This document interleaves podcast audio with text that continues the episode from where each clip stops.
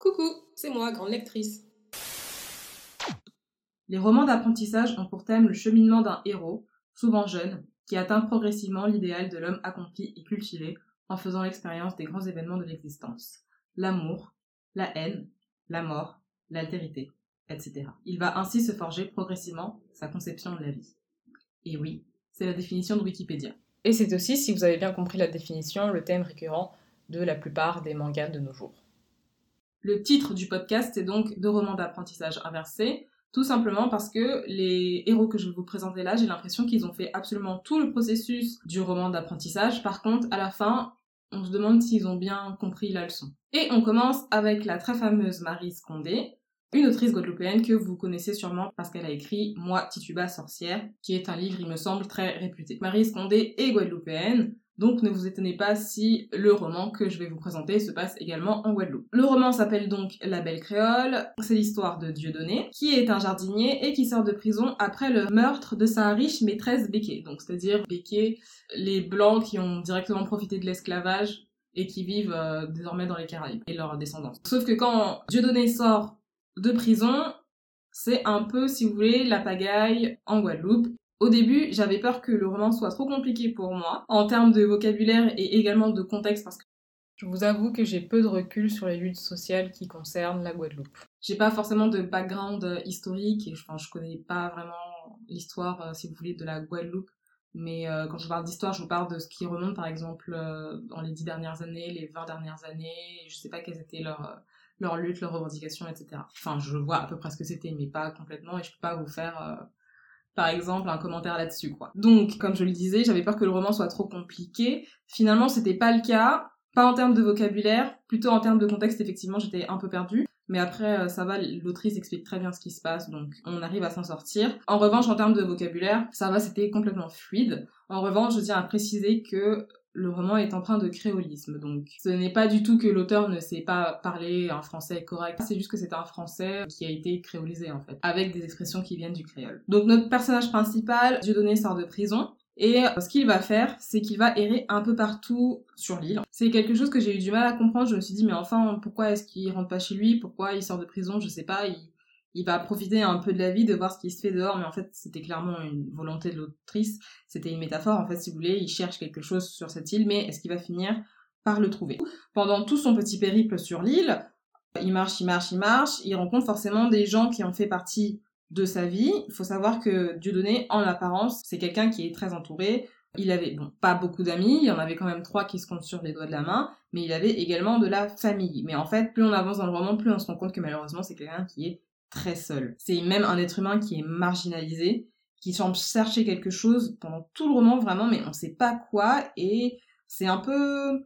Il y a une ambiance un peu... Je sais pas comment dire, ça gratte un peu, si vous voyez ce que je veux dire il est détaché en fait de sa propre vie à tel point que ça m'a fait penser, vous savez, au personnage de Meursault dans euh, L'étranger d'Albert Camus. Mais en fait, c'est surtout que Dieudonné, c'est une représentation en fait, si vous voulez. Et en fait, Dieudonné, pourquoi c'est un personnage compliqué à cerner et à saisir tout simplement parce que c'est un symbole en fait. C'est une représentation d'une société en mal-être. Et même plus que ça, c'est un héros au destin tragique. Je dirais même moi, euh, personnellement, un héros d'une épopée, sauf que c'est pas lui qui choisit de vivre cette épopée, et c'est là tout le cœur du roman, et il se laisse porter malgré lui par euh, cette aventure. Voilà, je vous en dis pas plus, parce que sinon je risque fortement de vous spoiler le roman. Par contre, je tiens à préciser, parce que moi c'est ce que je pensais au début, c'est pas du tout une enquête. Euh, quand j'ai lu le résumé, je pensais aussi que c'était l'enquête pour savoir qui avait tué la riche mais non, on nous dit dès le début que c'est lui, euh, ça y est, il y a plus d'espoir, et il s'est fait attraper et il a été en prison pour ça. Voilà. Si je devais émettre un point négatif à propos de cette lecture, il y en a peu, mais c'est qu'il y avait beaucoup de personnages,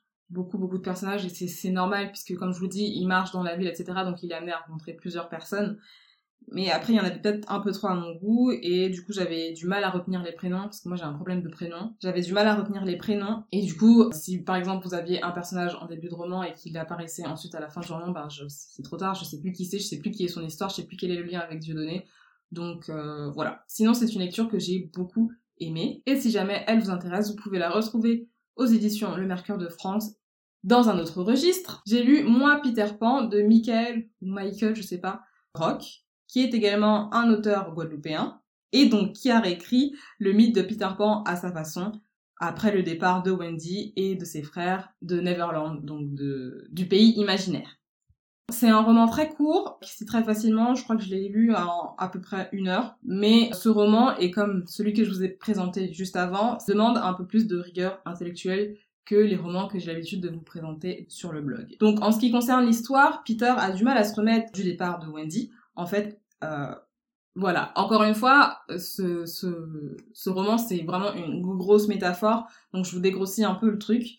Peter se remet pas du départ de Wendy, quoi, tout simplement parce que ça veut dire qu'elle, elle a fait son choix, elle a goûté au pays de l'imaginaire, mais elle, elle voulait grandir, donc elle est retournée dans le monde, si vous voulez, normal, et lui, il a refusé de grandir, donc il est resté sur l'île avec les enfants perdus. Donc du coup, ce roman, c'est vraiment un schéma, en fait, de ce que lui, il vit un peu comme une trahison, d'où l'ambiance un peu triste qui se dégage de l'œuvre. Évidemment, on retrouve les personnages clés comme Lily la tigresse, euh, Clochette et les enfants perdus. Vraiment pas complètement dépaysé si vous connaissez euh, l'histoire de Peter Pan. Et là, je vous parle autant de la version de Disney que de la version de Barry. Personnellement, j'ai pas lu la version de Barry encore.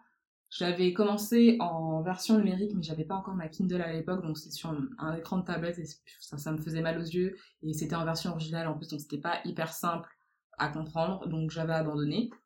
Mais du coup, j'ai pas en tête, euh, moi, la version de Barry, je sais pas si elle est sombre, comme la réécriture ou pas, j'en ai vraiment aucune idée.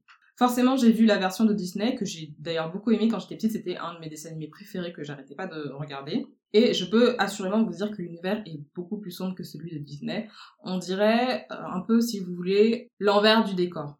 Une fois que vous vous rendez compte que vous êtes sans vos parents, que vous pouvez faire ce que vous voulez, aller vous coucher, à l'heure à laquelle vous voulez, ben l'ambiance est un peu plus sombre, vous vous rendez compte qu'en fait, ben vous pouvez pas vivre en refusant de grandir parce que c'est le processus normal de la vie et que si vous décidez d'arrêter de grandir, ben à un moment donné, il va y avoir des conséquences. Euh, dans ce roman, Peter Pan se remet perpétuellement en question, entre autres sur le fait, comme je vous l'ai dit, de ne pas grandir. Est-ce que c'était le bon choix pour lui? Et c'est ce qu'on s'attache à découvrir dans cette œuvre. C'est une lecture que je vous recommande par contre, attention, c'est absolument pas une lecture délassante, en fait, c'est plutôt une lecture qui va vous faire cogiter, notamment parce qu'elle contient de nombreux aspects psychologiques et même, je dirais, philosophiques. Et c'est pour ça tout à l'heure que je vous parlais de romans d'apprentissage inversé, puisque vraiment les deux héros ont fait vraiment tout ce parcours-là, euh, surtout c'est très flagrant dans Moi Peter Pan parce que c'est dit de façon frontale en fait, un peu moins dans La Belle Créole, mais ce sont vraiment des romans où le héros fait vraiment tout le parcours du chemin d'apprentissage. On essaie de lui inculquer quelque chose, on essaie de lui apprendre quelque chose, mais c'est à lui de se saisir en fait euh, des, des, données qu'on lui donne. Est-ce qu'il va retenir la leçon? Est-ce qu'il va comprendre la leçon? Voilà, en gros ce que veulent nous faire comprendre ces deux romans. Ce sont aussi deux lectures dans lesquelles j'étais un peu moins en détail, malheureusement, parce que grande partie, je voulais pas vous gâcher le plaisir de la lecture. Mais je vous conseille fortement de lire si jamais vous voulez vous faire votre propre avis. Je vous remercie d'avoir écouté cette semaine et je vous dis à la semaine prochaine pour de nouvelles lectures.